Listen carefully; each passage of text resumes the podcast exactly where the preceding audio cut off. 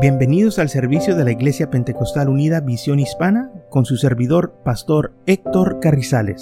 Esperemos que reciba bendición y fortaleza en su vida a través del glorioso Evangelio de Jesucristo. Y ahora acompáñenos en nuestro servicio ya en proceso.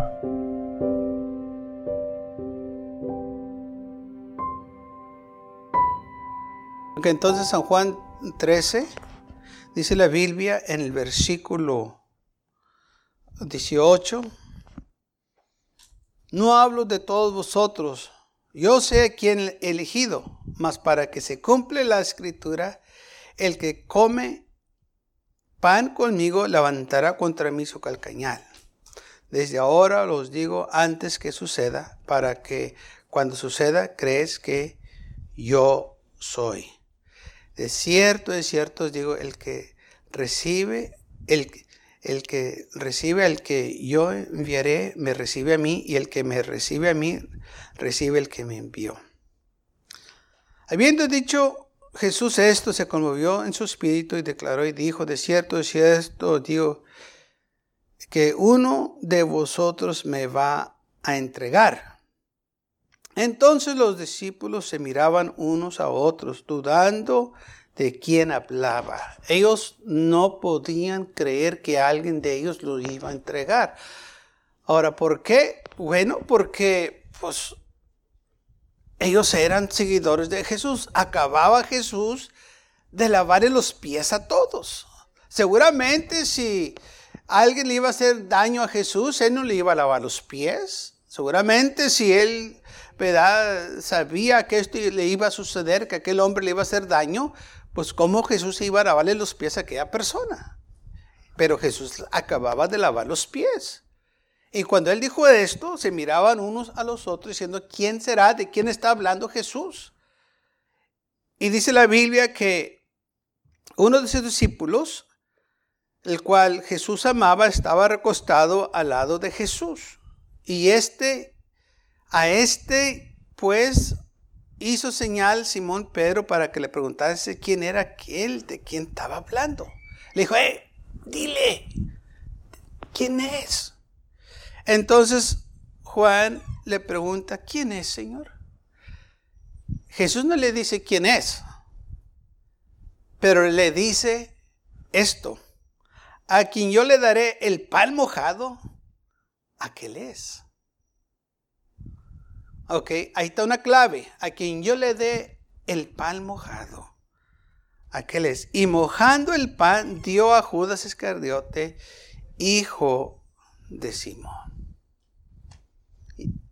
Cuando Jesús mojó el pan y se le dio a Judas, ellos todavía no sospechaban nada, porque Jesús no le dijo que era Judas. Nomás dijo que a quien yo le diera el pan mojado, ese es. ¿Ok? El que me va a entregar. Y cuando se lo dieron, Jesús se lo dio a Judas, todos miraron. No pensaron nada de ello. ¿Por qué? Porque Judas era el hombre que Jesús confiaba más. ¿Por qué puedo decir esto? Porque Judas tenía el dinero. Ahora, yo no sé de usted, pero yo no cualquiera le suelto dinero. Yo nomás a aquellos que yo confío le voy a soltar el dinero. Porque estoy seguro, como yo, usted tiene familiares que si usted le suelta dinero, jamás los va a ver a ellos ni al dinero. Porque ya sabe que lo van a malgastar, lo van a usar. Usted no le va a soltar el dinero a cualquier persona. Tiene que ser una persona que usted confía. No que sabe manejarlo, este, eh, Mateo sabía manejar el dinero muy bien, tanto que se embolsaba suficiente para él. y si se lo daba a Pedro, pues Pedro era una persona este, apresurada, rápido, que lo iba a gastar en cualquier cosa. Y hay gente que nomás le da el dinero, de rato ya lo gastaron. ¿En qué lo gastaste? No, pues este, y se les fue. Oh, pero Judas era una persona muy cuidadosa de tanto cuidado que tuvo con ese dinero que se apoderó de él, se adueñó de él. Pensaba que era su dinero. ¿Mm? No empezó así, pero llegó a ese punto. Ahora dice la Biblia que estaba sentado Juan cerca de Jesús, pero también Judas estaba sentado cerca de Jesús. Judas tenía el lugar de honor, por eso nadie pensó en él. Porque estaba sentado a la derecha de Jesús, era el hombre eh, más importante, por decirlo, de todos ellos, de, eh, el único que tenía una posición era el tesorero, tenía el dinero. Por eso cuando Jesús lo miró y le dijo, lo que vas a hacer, veaslo pronto, dice la Biblia que ellos pensaban que le dijo Jesús, ve da algo a los pobres o ve compra algo, porque ellos no sospechaban nada de Judas, porque pues era el que Jesús confiaba más. Y luego también por el acto que Jesús hizo, que cuando estaban sentados en la mesa, y dice la Biblia, versículo 26, a quien yo daré el pan mojado, aquel es. Pero cuando ellos vieron este acto, que Jesús le dio el pan mojado a Judas, nunca les cruzó una mente que era Judas. ¿Por qué? Bueno, porque hay muchas tradiciones que usted practicamos, pero no sabemos por qué las hacemos o, qué es el significado. Pero el significado del pan mojado es este, que cuando dos personas estaban, por decir, en desacuerdo o querían hacer amistad, venían ambos y se juntaban, hablaban, comían y compartían del pan mojado. O se daban pan uno al otro. Se sentaban a la mesa, comían tomando uno una pieza de pan y el otro también una pieza de pan, se daba uno el pan, se lo ponía en la boca y el otro también se lo ponía a él en la boca para que lo comiera. ¿okay? Esa era una tradición que nosotros hacemos y ni sabemos por qué la hacemos. ¿Sabe cuándo hacemos eso? En las bodas cuando nos casamos. Nunca he visto los novios que agarran, el novio agarra un, pedazo del pastel y la novia también, y, se, cruzan los brazos y, se da uno, se le da la novia y el novio, no, ya está, se toman retratos y todo el mundo. Estaban haciendo un pacto y ni cuenta se dan. Se están comprometiendo a esto diciendo, yo te voy a ser fiel a ti y tú me vas a ser fiel a mí. Yo te voy a guardar las espaldas y tú me vas a cuidar las mías. Si tú tienes enemigos, también van a ser mis enemigos. Si tú tienes amigos, van a ser mis amigos. O sea, estamos haciendo un pacto que nada nos va a separar hasta la muerte.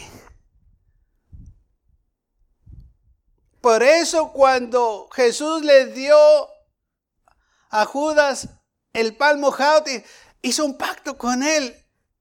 No se puede quebrar ese pacto. Ah, pero Judas sí lo quebró. Porque dice la Biblia, y entró Satanás en él. Se hizo un pacto en aquel día. Lamentablemente Judas no lo guardó el pacto. Pero Jesús sí lo guardó. Y ese pacto que se hizo Lamentablemente Judas lo violó, no le dio ningún significado, ninguna importancia por amor al dinero que él tenía. Entonces, esto también dice la palabra del Señor, que el acto que él hizo, pues se cumplen las escrituras. Y también dice la Biblia esto de Judas.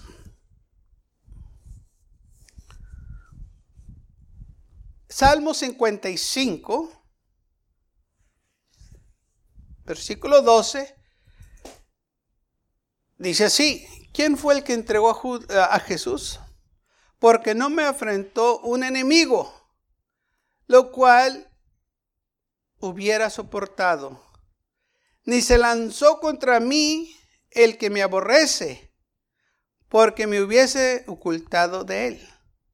Sino tú, hombre, a mi parecer íntimo mío, mi guía, mi familiar, que juntos comunicábamos dulcemente los secretos y andábamos en amistad en la casa de Dios. Este fue el hombre que lo traicionó. Por eso nadie pensaba que era Judas, porque Judas iba al templo, adoraba a Dios, estaba con Cristo. Cuando el Señor iba a las sinagogas y estaba la alabanza de oración, y ahí también estaba Judas. Por eso a ellos nunca se les eh, eh, metió la cabeza que podía ser este hombre, porque era el más fiel. Era el hombre que tenía el dinero, era el tesorero.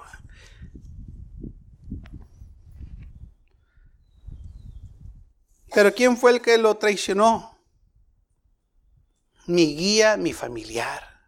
Lo tenía como un hermano. Un familiar mío me hizo esto. Dice, no me enfrentó un enemigo, no fue alguien que me aborrecía, que, que me entregó. Pues lo fuera soportado, ok. Ni se lanzó contra mí el que me aborrecía. No fue una persona que me odiaba, que no me podía ver. Si no, pues me escondo de él. Pero fue un hombre, a mi parecer, un íntimo amigo mío. Dice que nos comunicábamos dulcemente los secretos. ¿Qué le diría Jesús a Judas que no le dijo a los demás? Porque dice que se comunicaban. Y andábamos en amistad en la casa de Dios. Oh, estábamos en la casa del Señor. Sabe, lamentablemente, ahí son donde muchas de las veces personas se desaniman porque cosas suceden en la casa de Dios, que no esperaban que aquella persona pudiera ser capaz de hacer esto o lo otro. No se alarme. Lamentablemente el diablo donde quiera anda, causando problemas y divisiones. Si a Jesús el enemigo lo atacó de esta manera, a nosotros también nos va a atacar.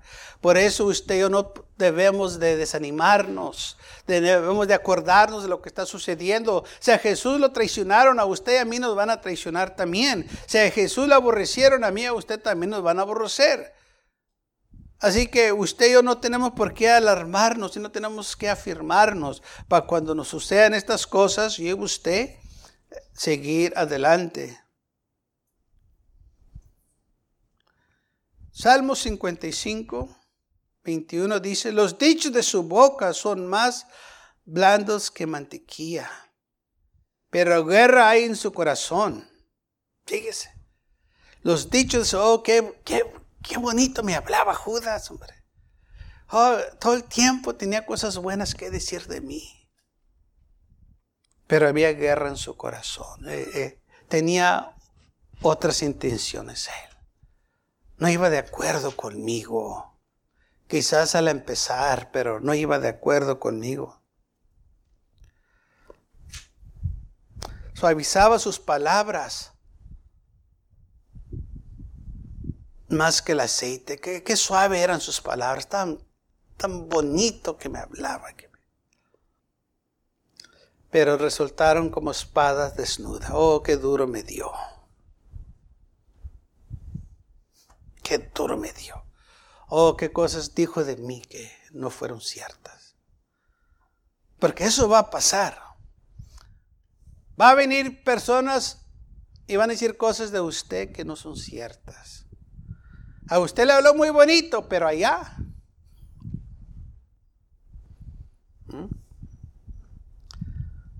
Acá usted, uy, qué buena persona eres, qué, bien te vistes y que este que el otro, qué amable.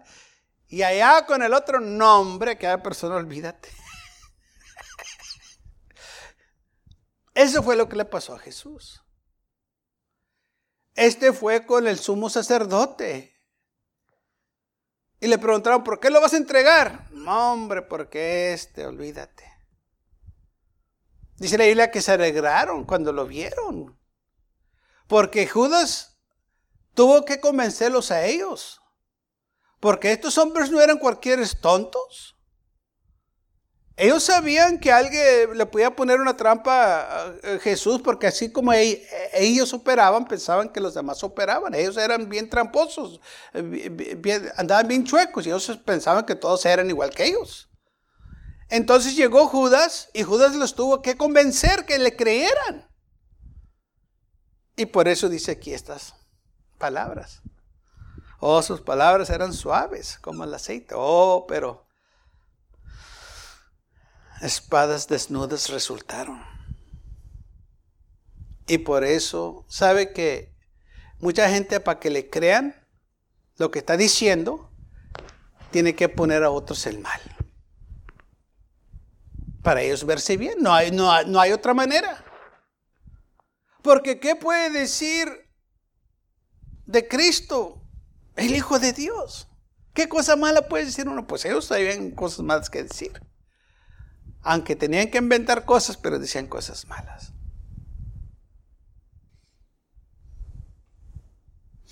Salmo 55, 20 y se extendió el, el enuco su mano contra los que estaban en paz con él.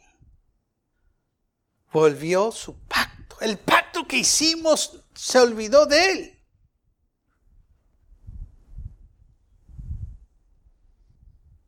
No le importó nomás lo hizo porque era conveniente. Lo hizo porque él ya tenía un plan. A él no le importaba el significado ya.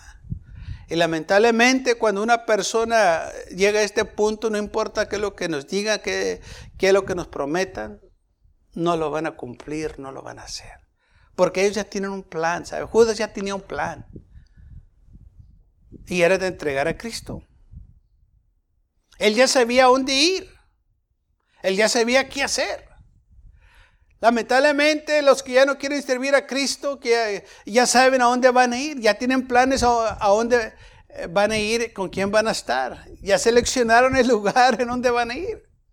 Eso ya lo planearon. Cuando una persona se aparta de la iglesia, se aparta del Señor, no fue de un día para otro. ¿Ok? Ha pasado tiempo. Empiezan a planificar. Así como Judas, él planeó todo. Él les dijo en dónde estaba, la señal que les iba a dar. ¿Ok?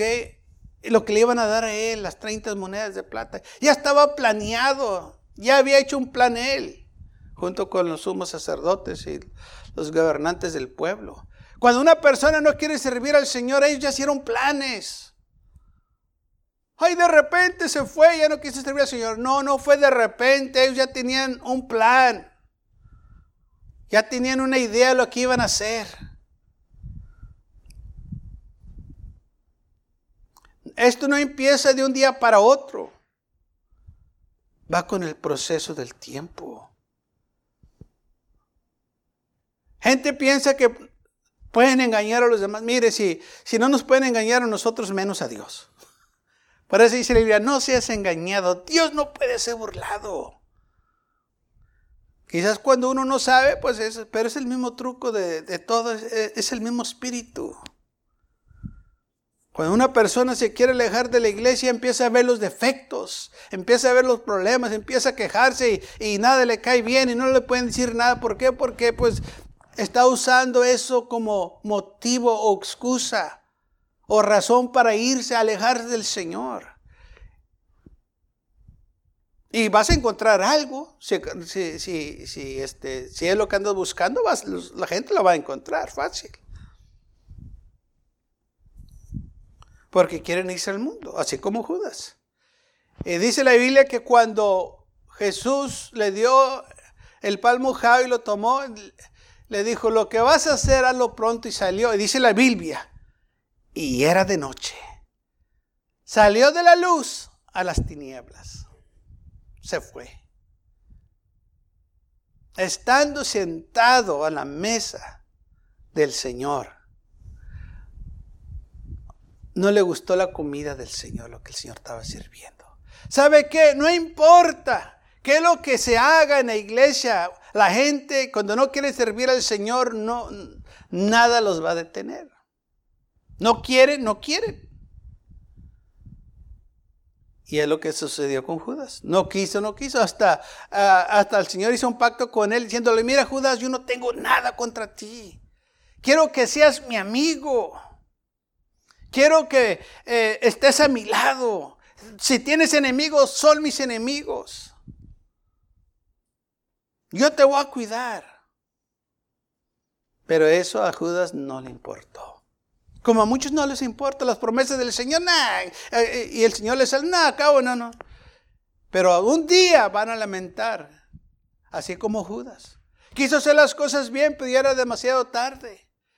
Hubo una condenación tan fuerte que ni pudo llegar a un lugar de rodillas a arrepentirse de, tan terrible que estaba aquella condenación, de aquellos demonios que se apoderaron de él. Porque cuando él tuvo la oportunidad, no le dio ninguna importancia.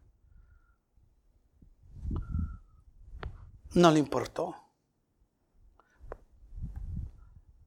Él era muy grande para estas cosas. Él, se sentía superior a los demás. Y lamentablemente perdió lo que tenía. Le dio el pan mojado a Judas Iscariote, hijo de Simón. Y aún así, los otros discípulos nunca sospecharon de él. Porque Judas aprendió, así como muchos, aprendió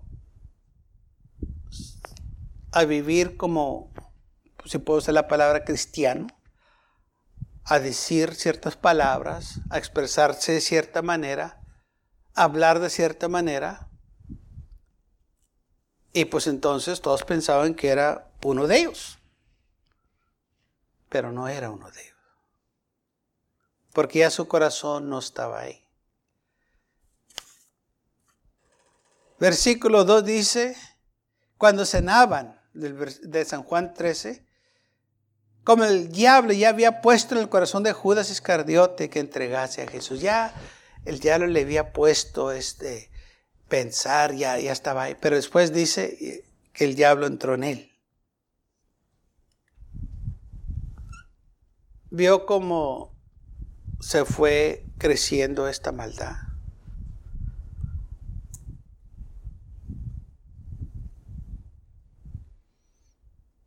Y qué triste porque podía haber sido un hombre grande, así como los otros hombres, hacer cosas grandes para el reino de los cielos, pero él nomás se enfocó en él. Y ese es el problema de muchos, que nomás se enfocan en ellos y se olvidan de los demás y se olvidan del reino de los cielos y se olvidan de la vida eterna. Fíjese, todos los milagros que hizo Jesús los vio Judas también, pues andaba con ellos. Él vio cómo levantó a los muertos, cómo sanaba a los leprosos. Él vio a Jesús caminar por el agua o sobre el agua. Si eso no lo convenció, hermanos, ¿qué lo va a convencer? Porque miró que los cojos andaban, los mudos hablaban, los ciegos miraban. Y aún así, prefirió el placer del mundo, prefirió el dinero o sea que no importa que una gente mire milagros, si, si, si no aman al Señor, no aman al Señor y no hay nada que se pueda hacer por ellos. Aunque dicen, sí, yo, yo, sirvo a Cristo, no, no sirves a Cristo. Si no está ese deseo hay de servir al Señor en tu corazón, pues no importa qué es lo que suceda en la iglesia, lo que te prediquen de no va a hacerte provecho porque no tienes ningún interés. de realmente servir al Señor. Entonces, ¿por qué la iglesia? ¿Por qué venir? Porque lamentablemente muchos lo miran, este, la iglesia, ¿qué es lo que yo puedo sacar? O sea, ¿qué es lo que Dios me puede dar? ¿Qué beneficios hay para mí? Porque unos comentaristas piensan que Judas estuvo en esto porque él quería beneficios. Y cuando no hubo beneficios, pues se fueron. Y lamentablemente así es como muchos buscan la iglesia, nomás cuando necesitan algo. O mientras hay beneficios. Y una vez que se les acaban los beneficios, pues ya van y buscan otro lugar. O sea, no sirven al Señor por amor. ¿Qué es lo que yo puedo sacar de esto? ¿Cómo me va a beneficiar a mí? ¿Cómo yo puedo salir adelante? ¿Cómo me va a ayudar esto a mí? Así no se sirve al Señor. Eso es lo que el mundo hace. Pero lamentablemente eso fue lo que Judas miró. Ya cuando miró que no iba a haber provecho para él, muchos piensan, muchos comentaristas piensan que este, Judas era eh, parte de una secta de, este, de guerrilleros que querían este, pelear contra el gobierno romano y pensaban que Jesús les iba a ayudar y por eso cuando Jesús no les ayudó lo traicionó. Eh, esas nomás son teorías que la gente, eh, este, los comentaristas piensan que eso podía haber sucedido, pero realmente no sabemos. Pero sí sabemos que Jesús lo seleccionó y que tenía una oficina y que era un hombre que tenía una posición de secretario o de tesorero en el ministerio de Jesús. Entonces, si este estuviera envuelto en esas cosas, pues no creo que Jesús lo, hubiera puesto ahí. Pero bueno, como le digo, nomás son teorías, eh, comentaristas que mencionan ciertas cosas. Pero nosotros tenemos que acordarnos de todas estas cositas que sucedieron. ¿Por qué se dio ese pan? Se hizo un pacto, Judas no lo guardó, porque Jesús guarda ese pacto, aun cuando Judas viene con los soldados de los sumos sacerdotes y los romanos vinieron y que lo arrestaron. Les dio una señal les dijo, a quien yo besere, aquel es. Apréndelo, agárrenlo. ¿Por qué un beso? Bueno, porque la tradición en aquel entonces que la gente cuando se encontraban, se saludaban, se daban un beso. ¿Ah? Es lo que hacía la gente. Ahora, aquí no, lo hacemos, no es parte de nuestra tradición nuestra cultura, pero en otros países sí es. Un hombre mira a otro hombre y se dan un beso de amistad. O sea, se están saludando. Así se saludaban, es mi amigo, se daban un beso en los cachetes. Y eso era que significaba que eran amigos. Entonces, Judas viene, con los soldados y todo y besa a Jesús. Jesús sabiendo todo esto, que Judas ya lo había entregado, que lo había traicionado, Jesús lo besa para atrás, lo saluda como amigo. O sea, Jesús estaba guardando su pacto. Y luego le dice, amigo, ¿a qué has venido? Yo no sé de usted, pero yo no le, hubiera dicho amigo. Traicionero.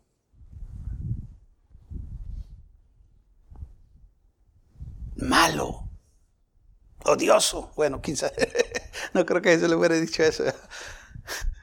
Oye, pero es algo para molestarse y enojarse. Decir, oye, ¿cómo pudiste hacer esto? Pero lamentablemente eso fue lo que le hizo Judas a Jesús. Pero vemos el amor de Cristo Jesús. Dice, amigo, cumpliendo la escritura cuando dice...